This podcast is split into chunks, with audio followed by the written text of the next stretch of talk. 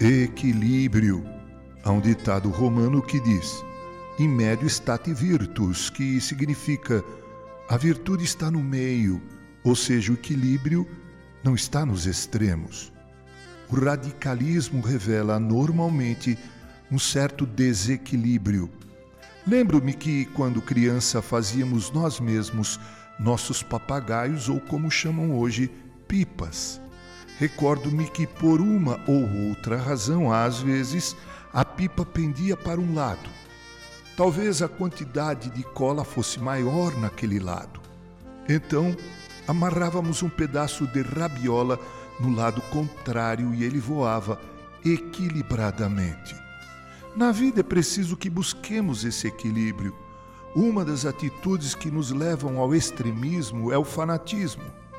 O fanático é normalmente um extremista por excelência, e esse fanatismo cega de tal maneira que seus olhos só veem um lado da questão, o seu.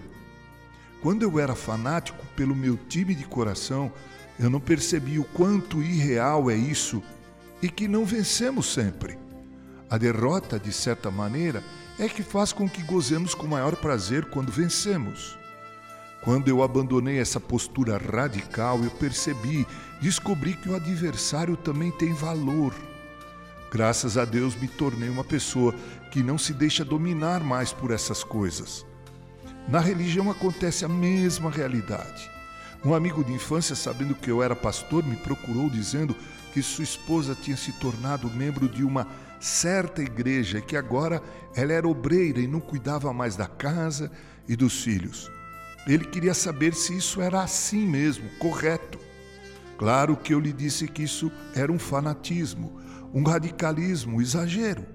A Bíblia diz que há tempo para tudo e há um ditado popular que diz: não se veste um santo despindo o outro. O fanatismo e o radicalismo nos fazem cegos de tal maneira que nossa capacidade de julgamento seja comprometida. Veja o caso do sacerdote e do levita na parábola do bom samaritano. A radicalidade ética de ambos se demonstrou mais importante que a vida humana.